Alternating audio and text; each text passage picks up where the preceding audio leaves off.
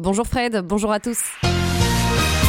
La tour de la prison de Lantin sera partiellement démolie et reconstruite à Pève. Cela vient d'être avalisé par le Conseil des ministres. Cette décision s'inscrit dans le cadre du master plan prison qui vise à moderniser les infrastructures pénitentiaires et à améliorer les conditions de détention. La construction d'une nouvelle maison de peine de 312 places à Pève débutera en 2027, tandis qu'une partie de la tour de la prison de Lantin sera démolie pour accueillir les détenus dans la nouvelle maison de peine. Par ailleurs, un centre de psychiatrie légale sera également installée à PEV, ce qui offrira un environnement plus sécurisé pour les internés déclarés irresponsables. Les nouveaux bâtiments devraient être opérationnels d'ici 2030. Un agriculteur de Clavier a découvert ce week-end 68 bouteilles d'alcool vides dans son champ de colza. Épuisé par ses dépôts sauvages récurrents sur ses terres, il a décidé d'exposer les bouteilles le long de la route pour exprimer son ras-le-bol. Il avait déjà trouvé auparavant des dizaines de bouteilles de Pinot des Charentes dans ses champs. Cette lui et son équipe ont passé plus d'une heure à les collecter pendant la période des récoltes.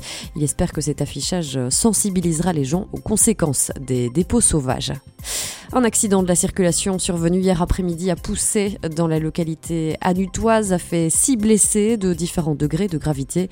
Les pompiers ont été dépêchés euh, sur les lieux et ont dû désincarcérer certaines victimes. Deux véhicules sont impliqués dans l'accident et l'un d'eux a terminé sa course renversée.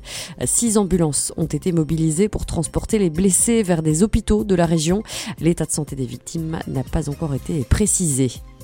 Deux grenades et une arme à feu ont été découvertes hier après-midi dans la Meuse, à Liège.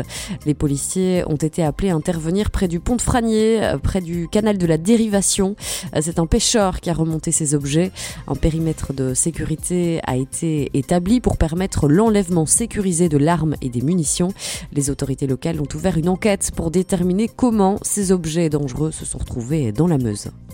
Une nouvelle école privée, la petite école de Tancrémont, ouvrira ses portes euh, à Teux la rentrée prochaine.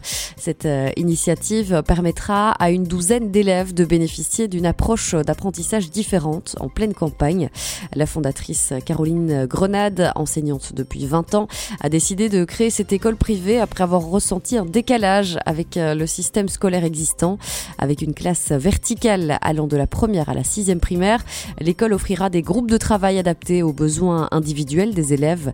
Euh, bien que privée, l'école s'alignera sur le programme traditionnel tout en favorisant des approches pédagogiques innovantes et une connexion avec la nature. 10 enfants sont déjà inscrits. Une journée ensoleillée se profile aujourd'hui, mais les nuages prendront rapidement le dessus. Les températures atteindront 21 degrés à Timistère-Clermont et 23 degrés à Remicourt.